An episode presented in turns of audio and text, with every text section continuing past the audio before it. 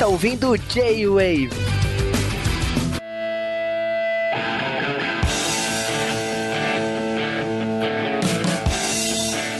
E sejam bem-vindos a mais um J-Wave, mais um J-Wave de Vingadores, mais um J-Wave de filme da Marvel com guerra no nome. São muitos. Ah, cara, o outro guerra não era Vingadores, mas a gente... Bom, todo mundo sabia que era Vingadores. Era, era Vingadores. Aquele é o verdadeiro Vingadores 2. Olha, aquele cara que é fã do Joss Whedon, hein? Falando isso, ó, preste atenção que ele que falou, não fui eu. Gostaria de, de dizer que no J-Wave de Liga da Justiça eu elogiei o filme. Tá bom. Mas enfim, a gente. é isso aí. Nós assistimos Vingadores Guerra Infinita ao vivo quando saiu, cara. E foi, foi legal. O Juba assistiu antes da gente, conseguiu segurar os spoilers. Eu, eu, eu sou extremamente grato dele ter conseguido superar o grande defeito dele, que é me dar o spoiler às seis da manhã. Mas foi difícil, cara, sair da sessão sem poder falar nada para ninguém. Eu, tipo, eu acho que o, o, substituto do Cal foi meu irmão. Eu mandei uma mensagem pro meu irmão e falei assim, então, 70% do filme morreu. Nossa, que vacilo, velho. É, na verdade é 50%. Ah, ah, ah, Mas nós vamos falar isso daqui a pouco.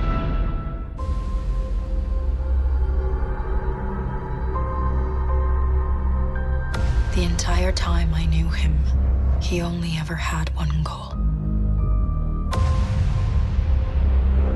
To wipe out half the universe. If he gets all the Infinity Stones, he can do it with the snap of his fingers. Just like that. Tell me his name again. Thanos.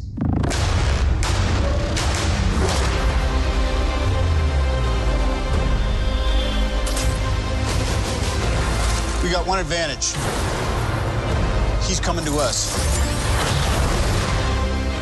We have what Thanos wants. So that's what we use.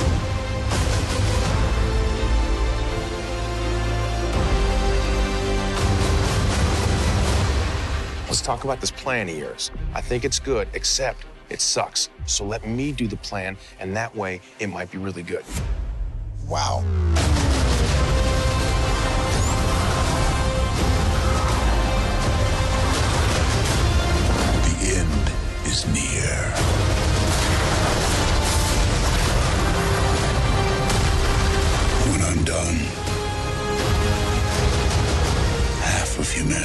Still exist.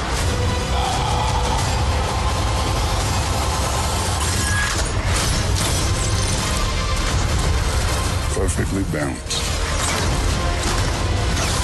As all things should be. I hope they remember you.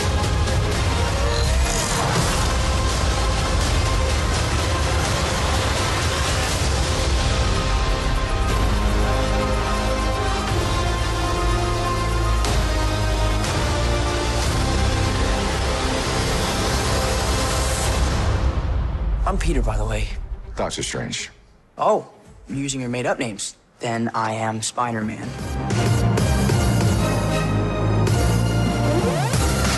Curiosidades de Vingadores Guerra Infinita. E dessa vez eu não estou aqui sozinho, eu estou aqui com a GG.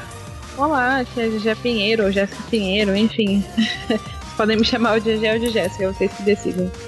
E antes da gente ir para as curiosidades de produção, a gente vai dar uma contextualizada aqui do sobre as joias do infinito que aparecem no filme. A primeira joia é a joia do poder. O que, que a joia do poder faz? No caso, ela dá acesso a todo o poder e energia que alguma vez existiu ou vai existir. O usuário que possui essa joia é praticamente invencível ele também tem a capacidade de dar energia infinita a qualquer máquina. Tem também a joia do tempo, que é capaz de transportar o usuário dela para qualquer período histórico, seja no passado ou no futuro, e ela também dá ao portador total domínio sobre a dimensão temporal, e é capaz até de manipular os acontecimentos e alterar o rumo da história. A joia da mente que dá acesso a todos os pensamentos e sonhos de qualquer ser. O seu portador ganha um portal para a consciência coletiva do universo inteiro. Outra coisa que ela faz também é que ela pode te conceder habilidades mentais, como manipulação da percepção, aumento infinito de capacidade mental e outros. Uh, tem também a joia do espaço, que é tipo um portal instantâneo. Então a pessoa que usa essa joia, é, ela pode estar em qualquer lugar que desejar, podendo existir em vários lugares simultaneamente. E ela também já foi chamada de Hypercube e Tesseract, né, nos filmes e a joia da realidade, que as leis do universo físico são quebradas ou eliminadas através da joia da realidade, pois ela pode transformar qualquer desejo em realidade. Ela é a joia do infinito mais difícil de controlar e utilizar, devido ao seu poder ser meio amplo demais, e ela pode sobrecarregar o portador. A habilidade de alterar a realidade de acordo com os desejos faz ela ser a joia mais perigosa. E por último, mais ou menos importante, tem a joia da alma, que ela tem a habilidade de roubar, manipular e alterar as almas dos vivos e dos mortos. Dentro desse artefato se encontram almas coletadas de diferentes seres aprisionadas em um limbo perpétuo. E a gente vai falar um pouquinho também dos criadores do Thanos, né, o personagem fora do quadrinho, ou dentro do quadrinho, quer dizer. E, e a gente vai falar dos criadores do Thanos dentro do quadrinho. O, no caso do Jim Starlin foi um dos criadores dele e ele é um roteirista americano e ele foi ficou mais conhecido na Marvel fazendo revistas como Capitão Marvel, Adam Warlock, Thanos, Drax o Destruidor, Gamora e Mestre do Kung Fu. O nome completo dele é James Jim P. Starlin e ele começou a escrever na Marvel em 1972, trabalhando para Roy Thomas, Stan Lee e por John Romita Sr. Interessante sobre o personagem que ele criou, o Thanos, é que ele foi durante as aulas de psicologia da faculdade dele. O, a primeira aparição do Thanos foi no Iron Man número 55, em fevereiro de 1973, e na HQ ele é um híbrido de Titã, Eterno e Deviante. No filme é comentado só dele ser um Titã, não chega a comentar essa, essa outra linhagem dele. Na HQ, tudo que ele faz durante esse arco da guerra da Cruzada Infinita, Guerra Infinita e tal, é para agradar a entidade da morte. E no filme ele está buscando o equilíbrio do universo, é um objetivo um pouco diferente. E para não estragar a surpresa das pessoas, a Marvel até mesmo lançou uma campanha para que as pessoas não dessem spoilers do filme para ninguém. O que infelizmente parece que não deu muito certo, né? Porque eu não sei, é. na, não, não, sei na sua timeline, GG, mas na minha eu já tinha assistido o filme, mas o que eu vi de gente postando spoiler e de gente reclamando que tomou spoiler. Gente, não façam isso com o amiguinho. Tipo, por que você faz isso? Foi tão legal você ir na pré-estreia e tudo mais. Eu sei que você quer gritar pro mundo as coisas que aconteceram, mas um amiguinho ainda não foi ver. Tem amiguinhos que vão poder ver o filme só daqui um mês gente lá do escritório onde eu trabalho mesmo, por conta de família, filho, estudo, só vai conseguir ver o filme daqui a um mês. Então, tipo, não estraga pro cara. Você não ia querer que alguém te contasse o que aconteceu no filme. Então, não faz isso também com as outras pessoas. É, deu certo para muitas pessoas e para outras não, né? Ficou meio termo. Porque, por exemplo, nas minhas timelines de rede social eu não vi spoilers. E eu não cheguei a silenciar nenhuma hashtag, nada do tipo. Então, bom, não sei. Acho que para algumas pessoas deu certo e outras não, mas de qualquer forma fica o apelo, não solte spoilers de nada, na verdade, não só de Infinity War, não solte spoilers de nada pros seus amiguinhos nas redes sociais e nem na sua vida real. E segundo The Wall Street Journal, a Guerra Infinita ele teve um orçamento de aproximadamente 300 milhões, que coloca ele como o filme de heróis de maior orçamento da história do cinema. De acordo com o site Fandango, é, duas semanas antes da estreia, a produção já tinha ultrapassado os sete últimos filmes da Marvel combinados o que é bem impressionante. Na pré-venda, para vocês terem uma ideia, a pré-venda de ingressos, o recorde maior era de Pantera Negra, que vendeu duas vezes menos o que Guerra Infinita acabou vendendo. O filme, no caso, dos Vingadores, ele bateu, bateu vários recordes e alcançou o posto de maior estreia de todos os tempos nos Estados Unidos, com 255 milhões na sua abertura em mais de quatro, sendo exibido em mais de 4 mil salas norte-americanas, ultrapassando o, quem, o antigo detentor desse posto, que foi Star Wars, o Despertar da Força, que tinha atingido a marca de 248 milhões. Isso é box office doméstico, né? Isso, é doméstico, só nos Estados Unidos o, o filme da Marvel, esse, o, no caso o Vingadores também, se tornou a maior estreia do estúdio, superando os 207 milhões que era de Vingadores de 2012, somando, o, somando resultados no mundo todo. Guerra Infinita chegou a 630 milhões. Isso só, isso é só a abertura. A gente ainda não tem dados ainda de como está no fim de semana. Com isso, o o filme está quebrando recorde atrás de recorde. Isso porque ele ainda não estreou na China que ele só vai chegar dia 11 de maio. Ou seja, essas informações que a gente está dando para vocês, pode ser que os números sejam muito maiores depois de 11 de maio. Será que ele chega a 3 bilhões? Hum, acho difícil, mas acho que 2 chega. a 2 chega fácil, mas a, a meta eu acho que é 3 bilhões agora, né? Mas deixando um pouco é, lucros de lado, teve uma, algumas cenas do Vingadores Guerra Infinita que foram gravadas no Brasil. Uma delas tem, teve o codinome de Mary Lou. Elas foram rodadas em junho do ano passado aqui no Brasil, em parceria com a empresa Brasil Production Service, a BPS, nos lençóis maranhenses no Maranhão. E demandou um planejamento de quase seis meses, de fevereiro a junho.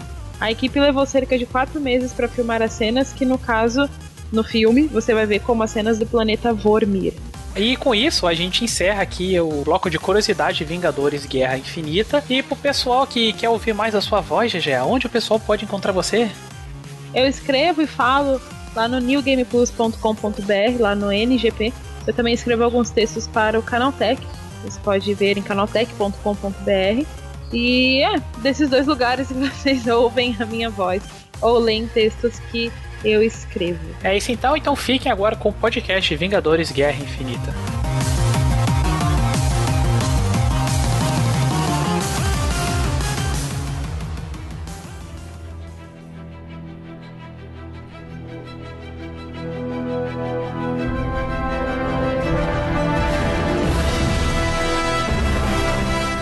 Em fevereiro de 1973, Mike Friedrich e Jim Starlin criam o Thanos. Era ou não era uma cópia do Darkseid? Não sei. Inclusive é Darkseid, é o modo que fala, mas eu nunca vou mudar.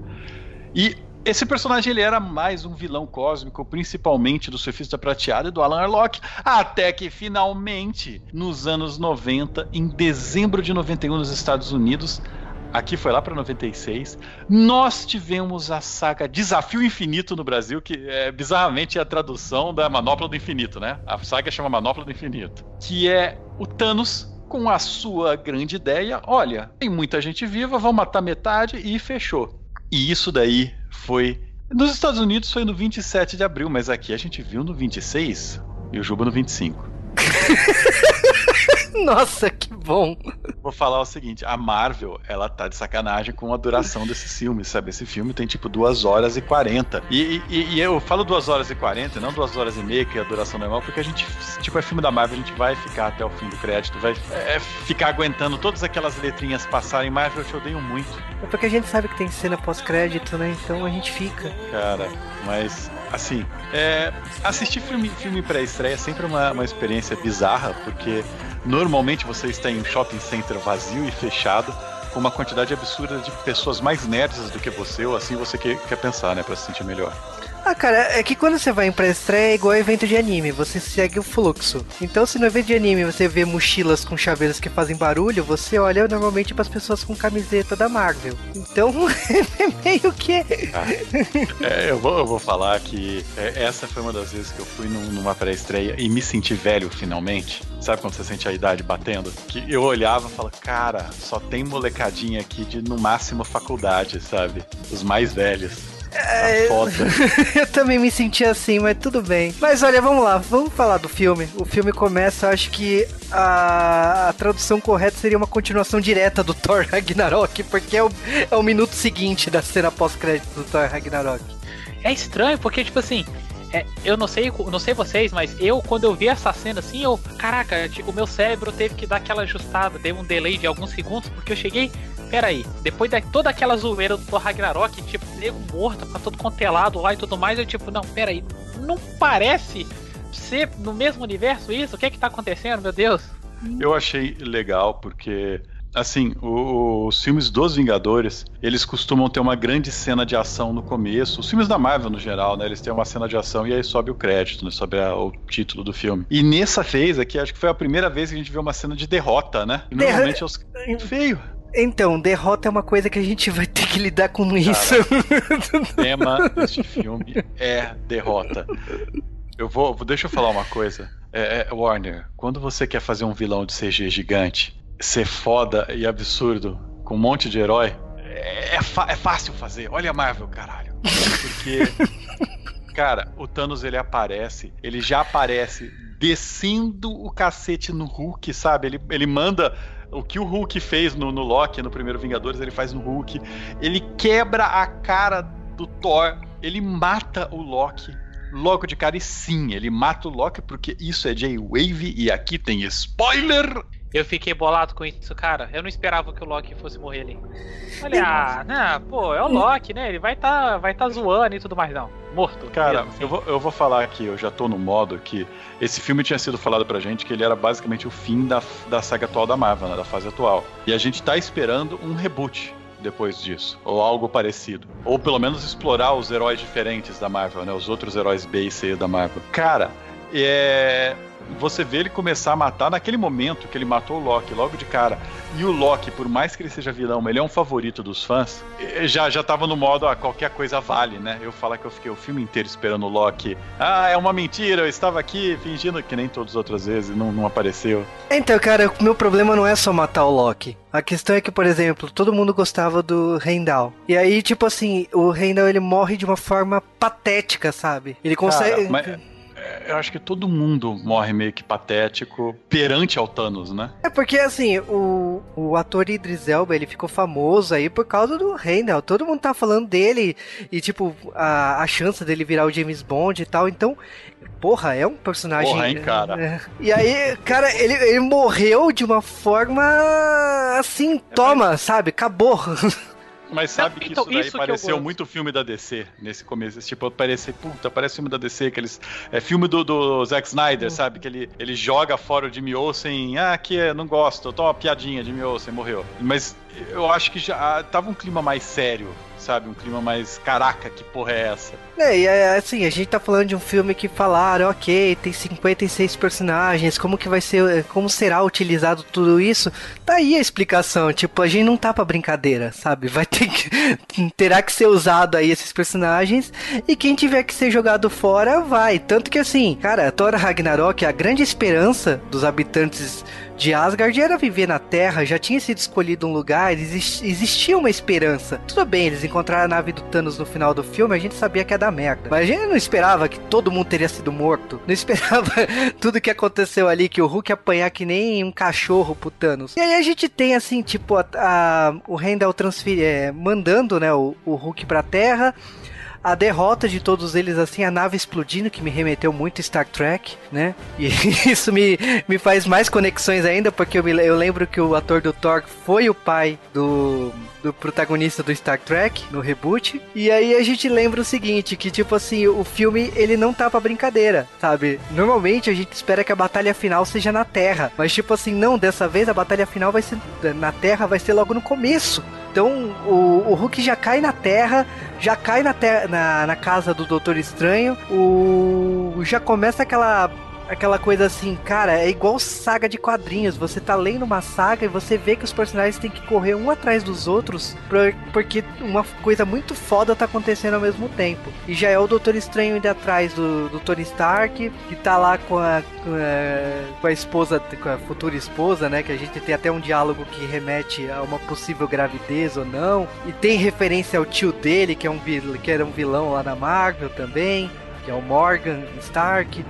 Então, tipo, é, é muito. é, a história tá andando muito rápido, mais rápido do que a gente tá esperando, do que a gente normalmente vê, e tem que pegar essas nuances no roteiro que tá sendo jogadas na tua cara o tempo todo. Que nem a piada do Loki remetendo Vingadores 1 do ah, Temos um Hulk. Cara, tipo, você pegou, não pegou, você piscou o olho, você perdeu.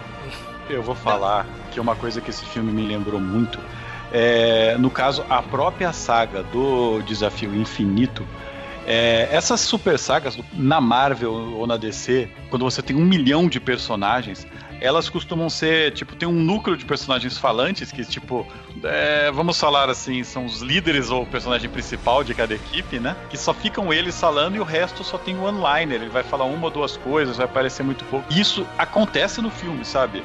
Você tem personagens que, que a gente sabe que são importantes, são fodas pra caramba, que tem uma, duas falas, sabe? E, e- ou tem personagem que mal tem fala, que só tá aparecendo lá. O próprio Hulk, né? A maior parte do filme ele aparece bastante, mas ele tem poucas falas. O, o T'Challa tem pouquíssimas falas. É, então, pelo fato de ter muitos personagens, você percebe que começa a ficar um pouco apertado, um pouco confuso. É, e esse começo todo, é, de tendo briga, de capturando o Doutor Estranho, é, muitos personagens aparecendo, fazendo aparições, fazendo gracinhas indo embora, ou é, o próprio Homem-Aranha surgindo naquela cena do trailer e tal.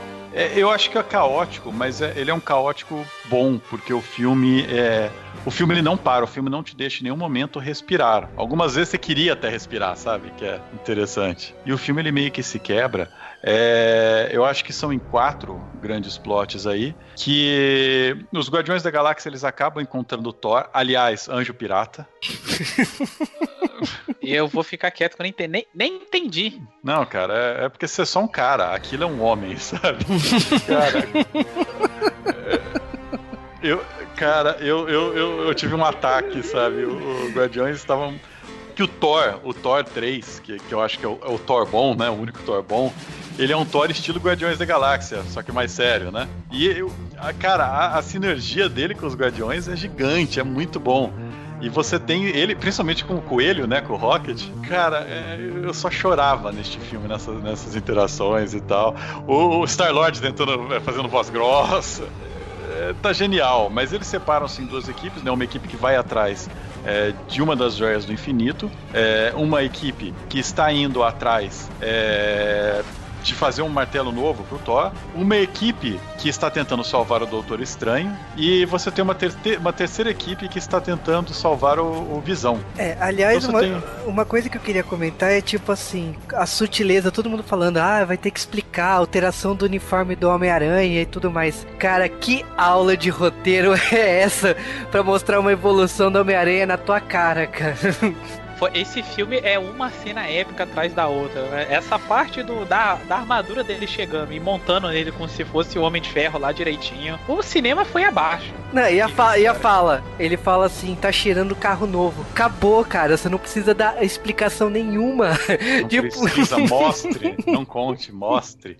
Até porque já tinha sido mostrado no filme dele, então eu não precisava contar de novo. E é isso que é o diferencial desse filme, porque se você pegar ele separadamente dos outros filmes pra, pra, pra, analisar, você tipo, pô, mas peraí, não tem muito desenvolvimento dos personagens. Mas como a gente teve 10 anos de desenvolvimento de cada um dos personagens e alguns em mais de um filme, chega nesse você já sabe quem é quem, o que você, você não questiona a atitude de ninguém, que você já sabe a atitude da galera lá, o que que cada um faria, você não questiona. Isso que eu achei genial. O filme não tenta ficar explicando de novo quem é quem, por que que o cara tá fazendo isso. Não, ele só vai acontecendo. Ele já tipo assim, ó, cara, você já conhece o nosso universo e é isso aqui. Vambora, parte comigo aqui no trem vamos. É, a, a relação da, da Wanda com o Visão, pra mim, tipo assim, sabe, eu me senti além dos quadrinhos do, dos Vingadores. Isso quadrinhos desde sempre dos Vingadores, porque aquela relação de eu te amo, não sei o que, ah, eu também, ah, você vai, não sei, sabe? Tipo, é muito. tá enraizado, assim, é a parte dos quadrinhos que eu li a minha vida toda, e tipo, eu esperava que isso fosse acontecer no futuro, não agora, tipo, e toma na tua cara, sabe, a relação dos dois, né? Mas vamos falar que o Paul Bettany ele também é um bom autor, né? Então acho que ele consegue, pelo menos bem decente nesse filme, ele consegue fazer você acreditar. É quase um romance de adolescente, né? Dos dois. É, é... é, é, é tão caricato e rotulado como deveria ser, sabe? É, é um romance de adolescente, mas é legal isso. Eu, eu gosto pode, disso. A gente... Ah, tá, não, eu não sei se foi só se eu tô viajando muito, mas a relação dos dois ali me lembrou muito a parada do meu Romeu e Julieta, né? Porque, tipo, cada um é de um grupo que tá brigado com o outro e os dois meio que são elo de ligação do grupo e tal. Eu achei interessante pra caramba. E é meio que aquela parada do romance proibido ao mesmo tempo. Foi, foi uma sacada bem interessante. Você pode pensar que ele é um vibrador que fala também, né? Mas. Não, continua, não quero. toca, toca, toca, toca. Ai, cara, mas eu acho que para mim, uma das químicas que eu, que, assim, a, a, química do filme no geral entre os personagens é, tá boa, mas uma da, das melhores é uma que todo mundo tinha falado num outro filme, que fala, porra, é o mesmo personagem, que é do Tony Stark com o Doutor Estranho. Cara, é o mesmo personagem, os dois se tretam toda hora, um o ego maior do que o outro, se tretando com as mesmas coisas. É muito bom aquilo, cara. A forma que os dois se agridem verbalmente, coisa que no, normalmente você não espera isso do Doutor Estranho. É, é, cara, mas é que ele é respondão, né? Porque ele é tão arrogante quanto o Stark. E o legal é que assim, ninguém. Chega uma hora que o Stark ele dá uma tirada e ninguém consegue contra-tirar ele, né? Uhum. e, e, o estranho tira ele depois, sabe? Ele hum. vai lá, ele faz uma contra-tirada. Vai, vai, é uma escalonada épica aquilo, é muito bom. É, então eu, assim, essa foi uma puta química legal. A química do Thor com os Guardiões, aquilo, cara, como é bom aquilo. É, talvez a equipe do capitão aí cuidando do, do, que foi, sei lá, o resto da equipe, que foi, a, acho que talvez a, a menor, a química mais fraca, né? Cara, Viúva Negra, se teve alguma fala, tipo assim, eu acho que duas, três, né? Porque sem impacto nenhum, mas é, não deu tempo pra, pra o grupo trabalhar. A viúva, a, a viúva, ela tá meio assim desde o Guerra Civil, né? É, ela e. Tá um pouco. E rolou um e... clima. Não, rolou um climão, né? Porque Hulk, Capitão América na mesma cena com ela, tipo, pesou, né? e Tofa foi uma torta, passou o garçom ali oferecendo um pedaço de climão pra galera. Cara, mas é. Eu não sei, eu acho que o, o, mesmo a parte do Wakanda que a gente tinha acabado de ver, tipo, a, minha impressão é que eu acabei de sair do Monte Roraima e voltei agora pra, pra Wakanda, né? Aliás, falando uma coisa do, de Wakanda, o, eu tinha lido o boato e um outro amigo meu que também tinha confirmado que a irmã do Pantera Negra morreria nesse filme. E tem a, uma cena. Então, mas tem uma cena em si especial que o Visão tá sendo estão tirando a joia da testa dele, e é a irmã que tá fazendo tudo isso e tal. E de repente, tipo, o... ela toma um supapo e cai no chão. E o corte de cena é bem rápido, voltando pro Visão. Eu acho que os produtores mudaram de opinião pelo sucesso da personagem e impediu que a personagem morresse. Eu Pode ser. acho que foi isso aí. Assim, até eu, eu sei lá, que o Wakanda, o Wakanda tá bem diferente do, do, do nível de tecnologia que eles mostravam no, no, no outro filme, né? Tudo bem, eu imagino que eles estavam um pouco danificados, eles estão sem naves porque o, o Bilbo Bolseiro destruiu todas elas, né? É, pelo menos assim, olha, tá mais moderno, né? Agora, por enquanto, não tem nenhum Starbucks por lá, né? É. Mas Olimpíadas para eles é mais fácil que Starbucks. Assim, tipo mas assim, mas esse é um problema, né? Porque mesmo no filme do do, é, do Pantera, que é, puta, tem uma química linda e tal, nesse filme não é tão legal, né? O Wakanda ele fica meio apagado, né, em relação àquilo. Mesmo mesmo todo aquele bromance do, do Buck com o Capitão, é uma coisa que você acha que ia ter alguma validade. Puta, é, é zero, né? A única função do Buck é pegar o, o, Rocket e ficar atirando com duas armas, né? De, de Matrix. Ah, mas é porque é aquela coisa, né? O. Como já tinha sido explorado tudo isso, então não, não tinha muito como explorar ali de novo, botar mais um cadinho. Eu entendo que tinha que ter só um temperinho a mais ali. Mas eu acabo entendendo porque deve explorar isso em outros filmes e tudo mais ali. Porque, querendo ou não, se a gente for ver, esse é o filme. Eu até saí da sala de cinema falando isso com, com o pessoal. Falei, cara, esse, o nome do filme devia ser, devia ser Thanos de Titã, o filme. Ponto. É.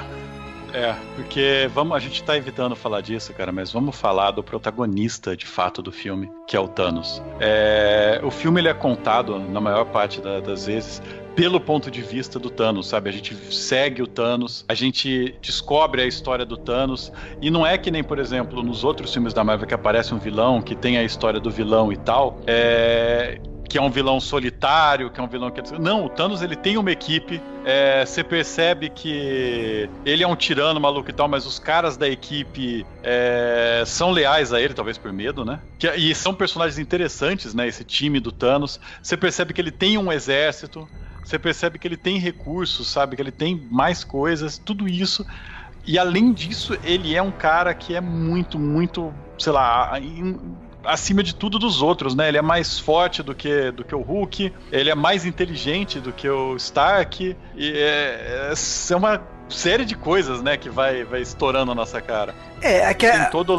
a gente tinha saído de um filme que foi o Pantera Negra que tinha um bom vilão. E aí a gente é, era, era meio desafiador ter um vilão mais foda que o vilão do Pantera Negra. E aí a gente tá falando de Thanos. Thanos que é o vilão que a gente tá esperando há 10 anos aí. Então, ver um vilão que tá sendo trabalhado e nem, é, vamos dizer que assim, é, dependendo da ótica, ele nem é vilão, né? Se você... É, então, se você vê a forma que ele cuidou da, da Gamora e tudo mais, de repente, alguns momentos aí, poucos momentos da vida dele, não foi tão mal assim.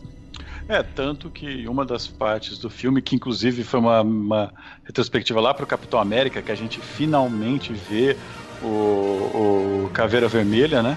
Sim, cara. Eu e- não esperava isso, cara. Não esperava mesmo. Na hora que mostrou na hora que mostrou só aquele pano, eu falei, pô, será que é, a, é o avatar da joia, alguma coisa do tipo assim e tal, né? Porque né, no conhecimento prévio que a gente tem de quadrinhos, né? A joia da, a joia da alma, ela tem, ela, ela cria um corpo pra ela e tal, ela é diferente das outras e tal. Eu pensei, pô, na hora que apareceu o caveira vermelha, cara, a- o meu queixo foi no chão, a sala de cinema deu a todo mundo aquele ao mesmo tempo, porque não era esperado aquilo. É, o Caveira Vermelha, a gente. Eu sabia pelo final do Capitão América, o primeiro Vingador, que, tipo, aquilo não era uma morte. Ele tinha sido transportado pra algum lugar. É, mas 10 anos, né, Juba? Né, então, só que eu não esperava Demorou que. Demorou, demorou muito pra eu saber o que aconteceu esse tempo Cara, todo. e eu achei, puta, ele ficou lá de guardião da, da, da joia da alma, não sei o que, ele é muito foda, né? E o Thanos, pra conseguir a joia da alma, ele tem que sacrificar a coisa que ele mais ama, né? E você vê, o tipo, ele é mal, ele faz o sacrifício, mas você vê que o sacrifício é a Gamora, né? Que é a filha dele, que é a filha de criação dele. Que nesse momento ela tá zombando ele, falando, ah, que ele é mal, não sei o quê. E, e, cara, você vê o vilão chorando de fazer esse sacrifício, o vilão se, se é, pensando se vai fazer ou não, sabe? É, o, o Caveira Vermelha dá a resposta, né? Essas lágrimas não são por ele, é por você, né? Por outra pessoa, né? E aí, tipo, dá a entender que a Gamora finalmente entende que o Thanos gosta dela, lida com ela como fosse uma filha mesmo, e acaba com aquela cena toda de sacrifício que, é, que vamos dizer assim, ela conclui ele conseguindo pegar a joia da alma. É uma cena belíssima de da Mas é, é importante pra história, assim, eu acho que é injusto esse filme se chamar Vingadores Guerra Infinita. Eu colocaria Vingadores barra Guardiões, porque quem mais se ferrou nessa história toda foi os Guardiões, cara. Cara, os guardiões, Nossa. todos os guardiões morreram, com exceção da Nebula, né? Que não é o guardião oficial. E do Rocket. E do Não, Rocket. Não, o Rocket é verdade. O Rocket é a Nebula. Porque que a Nebula também tem um- uma participação interessante nesse filme, mas é bem rápida, né? Que ela, ela tenta matar o Thanos de novo, é capturada e acaba entregando a Gamora e tal. Mas assim, por exemplo, quando a gente volta pro Thor, a, a questão do Thor de fazer a arma dele, de produzir, de abrir lá o todo é, maquinário pra poder fazer o, a arma dele, e tem a questão do Gru, porra, ele cortar o próprio braço pra, pra formar o. Aquilo o foi aquele machado. regenera, né? É, que ele regenera, tudo bem, mas foi, foi linda a cena. É, falando em cortar o próprio E e tem- braço, e cara, tem a um gente anão tem um anão gigante, né, cara? Lannister lá, né, cara? Exatamente, tem um anão gigante, cara. Como assim? Que sempre paga suas dívidas. Cara, é... Eu não esperava, porque assim, eu, eu li a re- a reportagem muitos anos, faz um tempo, meses atrás, que chegou, ah, não, que ele vai estar no filme e tal. Eu falei, tá, é, só que ninguém sabe o que, que ele vai vai fazer. fazer uma ponta. É, e É uma esqueci ponta. completamente. Na hora que aparece assim, eu, caraca, todo mundo no cinema pirou também. Assim, falei, gente, olha quem tá aí e tal, e fazendo um papel de um anão gigante, meu Deus. Cara, e o pior é que cada dia que passa, ele tá virando um mini-me pro Luke Skywalker, cara. Eu, agora eu, eu lembrei do mini-me, cara. Vai, vai em paz. É, mas, cara, eu acho que assim, tem lógico, o filme ele tem quatro plots, como o Cal falou, sendo desenvolvidos aí. Tem a questão do visão, ter que lidar de se ele se sacrifica ou não, e o próprio amor da, da Wanda e tudo mais. Não, eu lembrei aqui que tem uma hora que o Tony Stark, no começo do filme, ele começa a falar pros caras o que, que eles têm que fazer. Não, tem que ir pra tal rua, não sei o que. É a mesma, é a mesma ordem que o Capitão dá no primeiro Vingadores, lembra? Sim, sim. Cara, eu, eu- o filme tem várias dessas, né? O filme, é, o, filme é, o filme é uma sequência de referências pra quem conhece os filmes da Marvel. Né, o, Sim. Buck, o Buck, por exemplo, ele tá usando a roupa do primeiro Vingador, da, da- a roupa que ele usou lá no primeiro Vingador. Já a roupa do Capitão América, tudo bem que é- agora ele tá usando barba e tudo mais, mas é a roupa do segundo filme do Capitão América. Então, tipo assim, se você pegar, tem referências e tem detalhes aí pra costurar. é, Tudo que foi trabalhado nos últimos anos, em cada personagem ali tem alguma coisa. Eu acho que a gente. O, o Thanos, tipo, tem, tem aquele todo o esquema do, do Doutor Estranho meditando pra tentar descobrir, né? Ele fala, ah, tem 14 milhões de futuros alternativos que eu pesquisei e a gente só derrota o Thanos em um. Isso então, é- tipo, Isso é importante Esse é que eu falar. ele entregou a joia por causa disso. Eu acho que o único, o único é, final que ele venceria, o único futuro que ele venceria seria entregando a joia. é, é o que tinha que acontecer, não sei É, o quê. exatamente, era o único jeito. Eu vou, Bom, eu mas- vou, vou, eu vou, vou, vou botar, vou casar 10 no chão aqui. É, mas eu acho que é, os próximos filmes da Marvel, que, que a gente sabe que vão se passar um pouco mais no passado, né? O próximo deles, pelo menos. Eu tenho certeza que vai ter uma mini, uma, uma mini influência dele, sabe? Do tipo, não sei se ele volta no passado e faz aquilo, ou ele dá uma mudada no fluxo do tempo pra acontecer aquilo de alguma maneira. Mas eu acho que a gente ainda vai ver o, qual que era o plano dele, sabe? Eu espero que não sejam É. 10 anos. Uma coisa que eu achei maneiro nesse filme, é que eu fiquei, na verdade, assim, maneiro não, na, na hora eu fiquei muito bolado, foi co- como que esse filme, que a gente tá acostumado com a Marvel há 10 anos, tipo assim, ah, os heróis, tipo assim, tem sempre aquela coisa do herói cair, ele quase morrer, mas não morrer, voltar e tal, mas nesse filme chegou um momento e começou uma, uma lavação de sangue, foi Gamora, Aí depois aí ele deu aquela rasteira na gente, né, com o com o Drax e com a, e com a Mantis lá, só que aí depois eles voltaram ao normal. Aí tipo assim, eu falo, ah, não, beleza, então não vai matar a gente assim, né? Já foi o Loki, já foi a Gamora, os dois ali estão de boa, não vai ser isso não. Mas depois, quando começa a morrer a galera mesmo, eu não tava Nossa. esperando aquilo. E eu já Cara. pensei assim, eu falei, não, cara, tipo, beleza, o pessoal tá morrendo, mas faz parte do plano do, do Doutor Estranho. O Doutor Estranho vai ter feito alguma coisa aí e vai, o filme vai se resolver com isso, vai se resolver antes do. E o pessoal vai voltar, vai ter uma pontinha de esperança e tal. E tipo, não, não Cara, tem esperança. é- A- a- Você não sabia a hora que tava no filme aquela hora, então você fala, puta, ainda tem filme, né? sim, Cara, a. Cara, a- a a- que ele chega na Terra, cara. qual o momento? A segunda vez que ele chega na Terra? A segunda vinda de Thanos na Terra. Porque se na, na primeira na primeira já tava tudo na merda, né? Na segunda vez é tipo assim, você vê toda aquela batalha final que eles conseguiram salvar, né? Porque eles conseguiram derrotar os o- os filhos de Thanos, né? Porque queira ou não, tem a questão de religião, né? Que eles falam que são filhos do deus Thanos e tal. Mas a quando o Thanos chega, fala assim, agora, ago- agora a coisa tá, tá ficando séria. E no momento que, tipo assim, só falta uma joia. Tipo, no começo do filme a gente é informado que, tipo assim, nunca na história do universo alguém usou duas joias ao mesmo tempo. Naquele momento, o mais improvável de tudo aconteceu. Aquele mesmo cara tava usando cinco. Cara, ele, assim, você tem quantidade de cenas. é, Eu penso nisso como um RPG, né? A quantidade de cena que eu falo, mestre, seu filho da puta, você tá carregando o jogo, sabe? É, a, a- hora que ele tá com a feiticeira escarlate lá, que ela destrói a, a joia do visão, aí ele olha, ah, é uma pena, vai lá, volta no tempo e pega a joia, sabe? É, cara, mas é tipo assim, ele tinha acabado de pegar a joia do tempo. Seria de idiotice ele falando, ih, fer- ferrou, nunca mais Cara. vou conseguir. E aí, aí aquele momento do, do, do Thor, sabe? Que o Thor pega o poder, fum, perfura o Thanos, você fala, cara, matou o Thanos, sabe? Puta, foi um custo alto, não sei o que, mas conseguindo derrotar o Thanos, não. O Thanos já vira e fala, você devia ter mirado na cabeça, não sei o que. Cara, É, e isso que eu achei maneiro, tipo assim, a gente acha que podia ser, pô, mas é um furo, né? O Thor devia ter feito isso, mas é que depois que eu parei pra pensar, o Thor não sabia a parada do, do estalar, do, do estalar de dedo e tal. Que isso é uma coisa que eu achei interessante no filme. Pra gente ter o. Pra ter o embate, pro Thanos não ser tipo o ser supremo com a. o tempo todo com a manopla. Foi estabelecido que pra ele usar a habilidade de cada joia, ele tem que fechar a mão, abrir e fechar a mão pra abrir- usar a habilidade. Isso eu achei interessante. Então toda o foco das lutas da galera é tipo, não deixa ele fechar a mão, não deixa ele fechar a mão. E o Thor não sabia, o Thor tava do outro lado do universo fazendo o se eu machado o dele. Thanos, eu, eu andava com a mão no bolso, cara. E ele não sabia disso. Tanto que, quando ele viu, tanto que ele ficou sobre o que, que você fez? O que, que você fez? E o Thor não sabia. Isso eu achei bem interessante.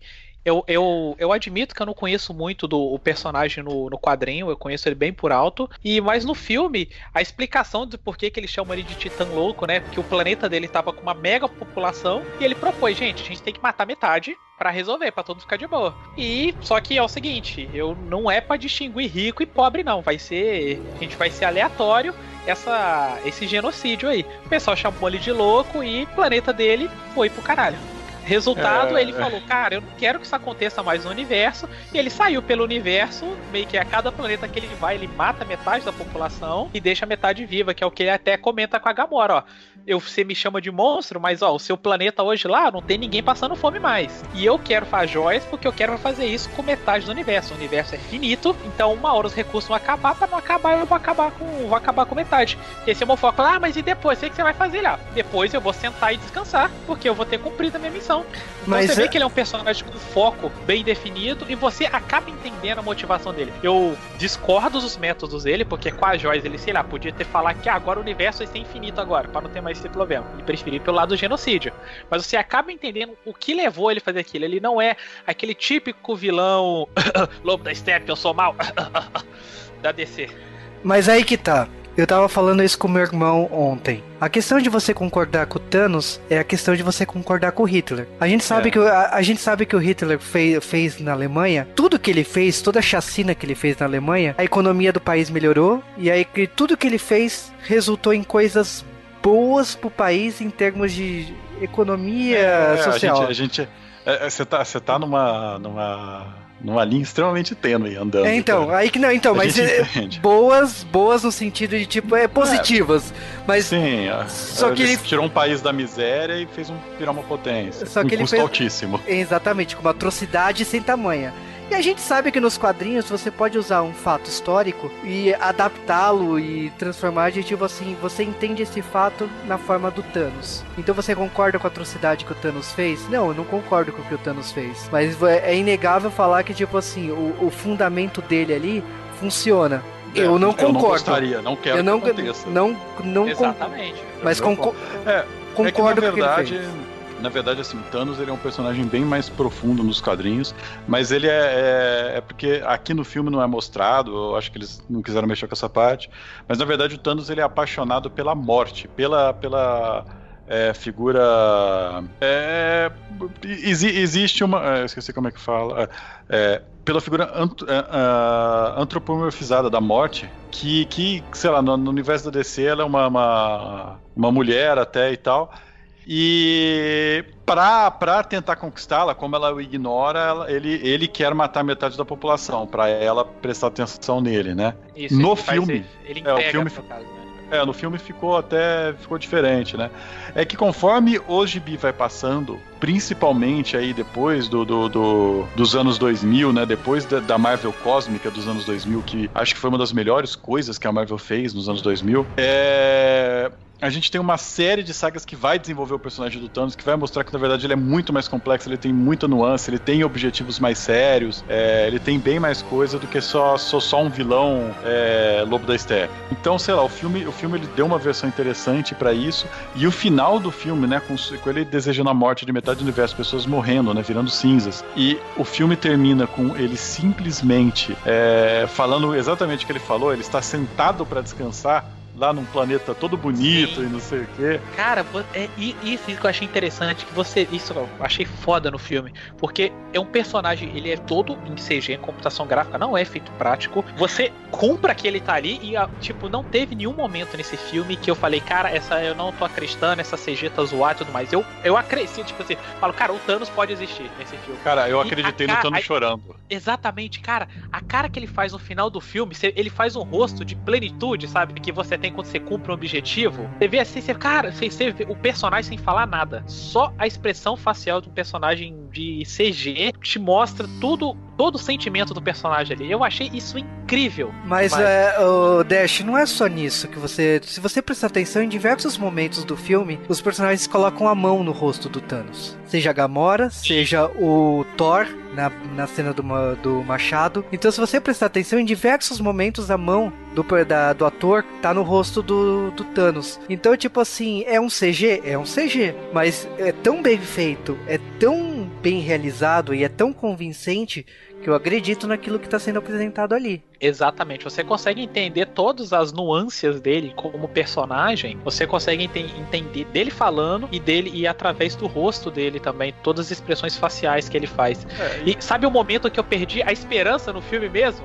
Hum. É na hora que o cap... na hora que morre todo mundo, é na hora que o capitão senta no chão, você vê que ele senta aqui desanimado e faz ele, ele fala assim, my god. Na hora que ele fala isso, assim, pronto, acabou. Ele você vê a na, na voz do personagem o pesar que ele sentiu ali que ele, ele não entendeu o que, a, o que aconteceu, como aconteceu, mas ele sabe que foi uma merda muito grande aquilo ter rolado ali, os amigos dele terem morrido daquele jeito assim. Só que na hora ali que eu perdi a esperança juntos com o personagem, falei, nó, acabou. Aí, reparem que os personagens que sobraram são basicamente os Vingadores originais, né? Sim. É, Então, o filme ainda tem a cena pós-créditos, né? Que faz uma, uma menção, mostra o Nick Fury e a Maria Hill, e uma menção à Miss Marvel, ou a Capitã Marvel, né? E esse filme ele termina de uma maneira diferente de todos os filmes. Todos os filmes, os Vingadores estarão de volta, não sei o quê. Esse filme termina, Thanos estará de volta, sabe? Cara, quando eu vi isso, me deu um arrepio. Porque ele é o protagonista, aquilo, não é, não é. E, e, o trailer, né? A música termina e fica uma música de luto, né? Os créditos não, inteiros. Exatamente. O,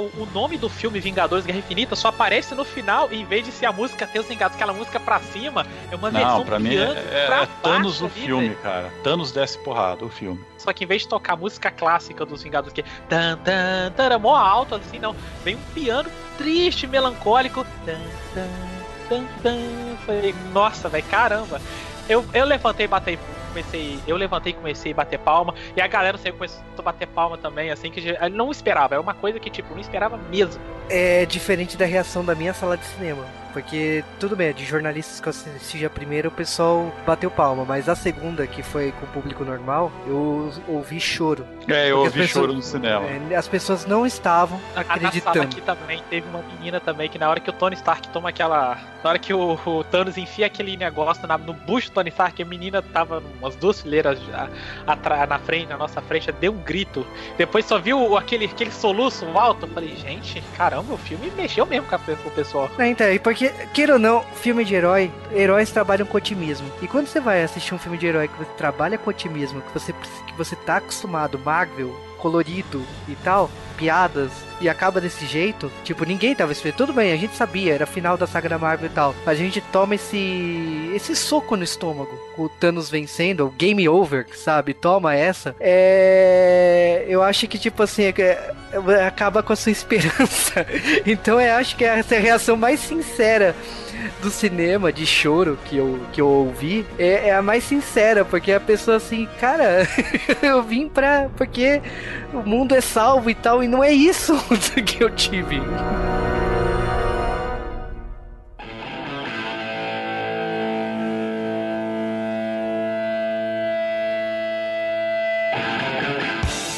Guerra Infinita é assim, talvez seja o melhor filme dos Vingadores, porque ele é a antítese do primeiro filme, né? O primeiro filme foi uma. Foi a primeira vez que a gente viu uma união de heróis, um crossover assim. Porra, foi demais. É... A Marvel teve altos e baixos. Eu...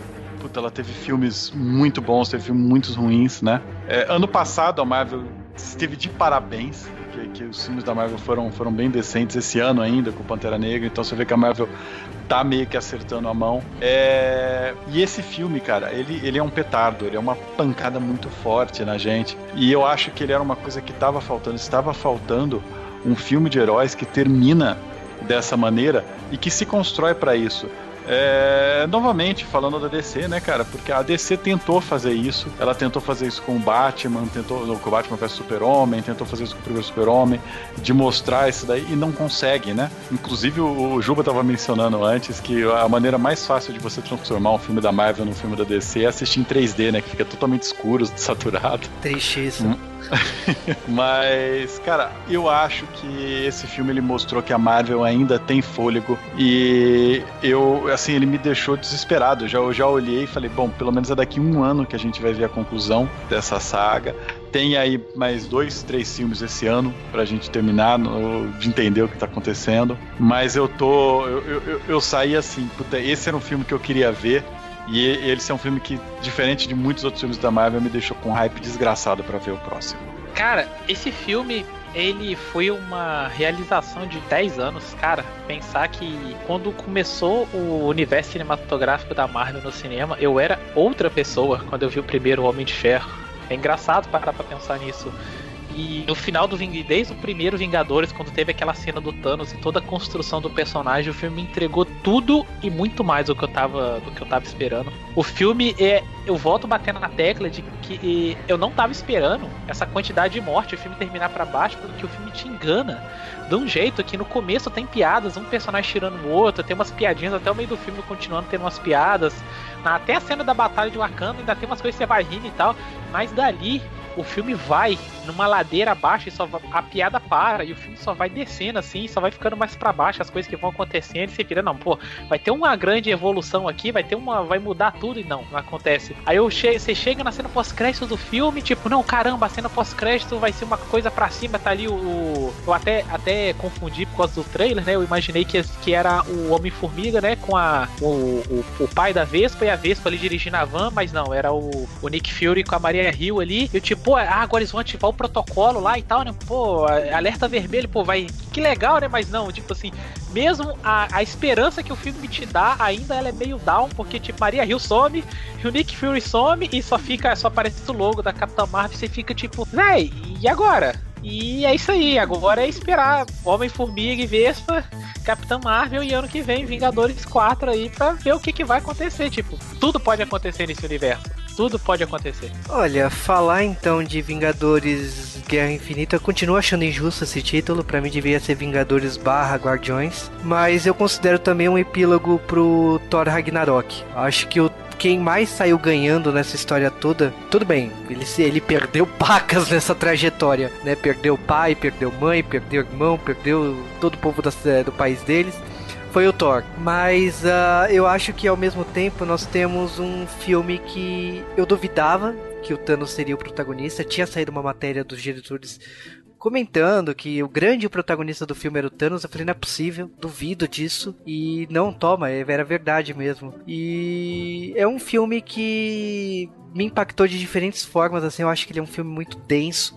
Eu tive a experiência de assistir duas vezes uh, no mesmo dia e não foi uma experiência boa, eu não recomendo isso, porque é muita coisa para você digerir que tá acontecendo e você é, ver de novo, sabe? Você ainda não conseguiu assimilar tudo que tá acontecendo ali. Mas a, a questão das joias, a questão dos personagens bem trabalhados, eu acho que assim, cada um teve o seu momento. Eu acho que o Homem-Aranha, por exemplo, homenageou a primeira participação dele no, no, Guerra, no Guerra Civil.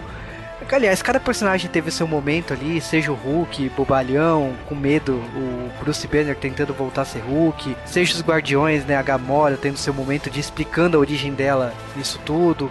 Acho que todo, eh, por mais que tenha soado meio raso, se você contasse, ah, são poucos momentos que cada um teve de destaque em cena. Era impossível. E mesmo assim, os dois diretores conseguiram fazer de uma forma bem acima do que eu estava esperando. Eu tava esperando uma personagens bem apagados no filme e eu é, esperar a continuação. Eu não vou, eu vou te falar assim, o Homem-Formiga tá ok, eu tô interessado de ver e tal, mas cara, não é a mesma coisa. Eu quero ver a continuação da saga. Isso é só daqui um ano. Mesmo o Capitão Marvel que eu, com esse, essa cena pós-créditos, ah, quero ver, quero entender a Capitã Marvel, porque plantaram isso, né? De, dessa cena pós-crédito. Mas não, cara, é tipo, eu não aceito esse final negativo. E eu quero ver qual é a consequência disso. Como é um final de saga, a gente tem a, a, a, gente sabe da questão da, da despedida dos personagens. Então a gente tá preparado. Se o que a gente viu até agora impactou, a gente tá preparado para cenas bem mais fortes do que dessa continuação. E torcer que, tipo assim, o que vai ser da Marvel agora, né? Inclusive esse, esse semi-retcon aí que, que não vai ser bem um retcon, né? Estão falando de terras paralelas, que a Marvel tá lançando essa ideia já faz um tempo, já faz um ano, dois anos que ela tá falando que ela tá querendo fazer filmes em outras terras. Então esperar como que vai, como será isso nos próximos filmes. Mas não sei nem porque você tá ouvindo esse podcast sem ver o filme, se por acaso você tá encarando isso sem ver o filme. Assista de novo, é, tenta digerir isso, porque, olha, o, o baque foi forte.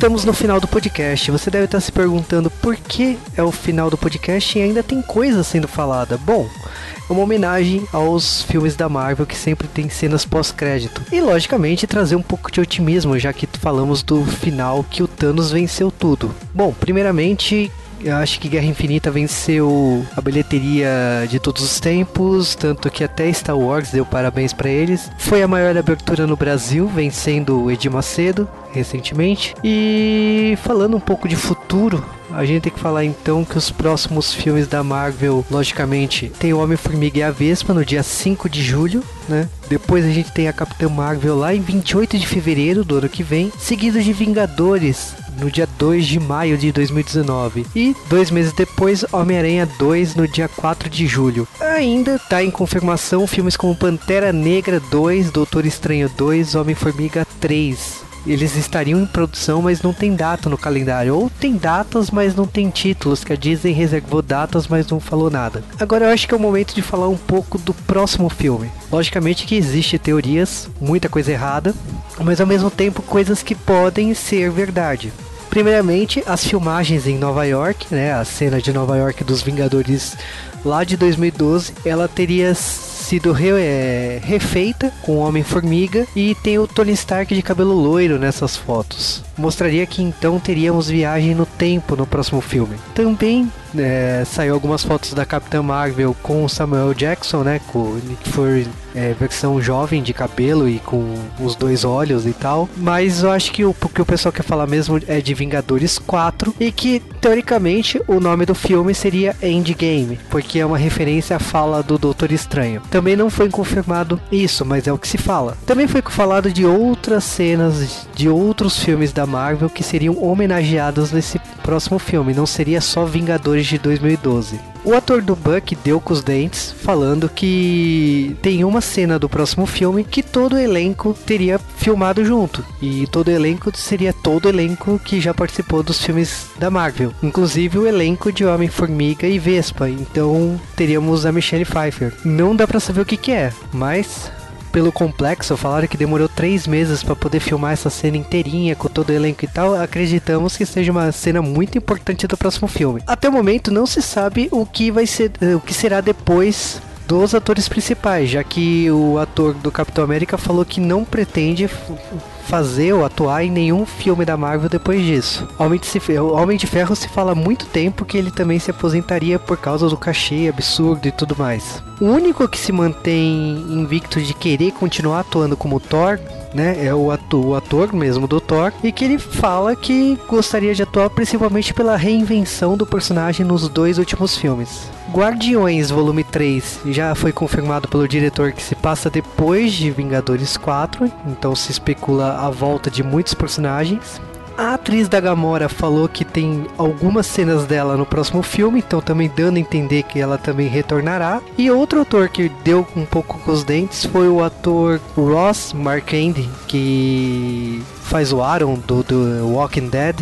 Ele fez o, o Caveira Vermelha desse filme que originalmente era o Hugo Even, que era o Smith do Matrix e tudo mais. E talvez nas falas dele falando que imitar o Hugo e tal, fazer um caveira vermelha mais é, reflexivo por ter ficado 70 anos naquele lugar e tal, deu a entender que talvez tenha mais cenas dele, até porque o corpo da Gamora tá lá. Então, de repente, o Caveira Vermelha tem algum, alguma cena importante para trazer o retorno da personagem. Tem a volta do Gavião Arqueiro, que no caso todo mundo tá comentando que ele será o Ronin do próximo personagem, porque ele tá com um cabelo diferente e tá com uma roupa diferente e apareceu nas fotos do próximo filme. E outra cena que tinha sido comentada também no, no próximo filme é que teríamos uma cena da Valkyria fugindo com os Asgardianos naquela cena da nave com o Thanos matando todo mundo. A Valkyria está viva, se sabe que ela irá aparecer no próximo filme, que ela tá no elenco do próximo filme. Então teria um flashback mostrando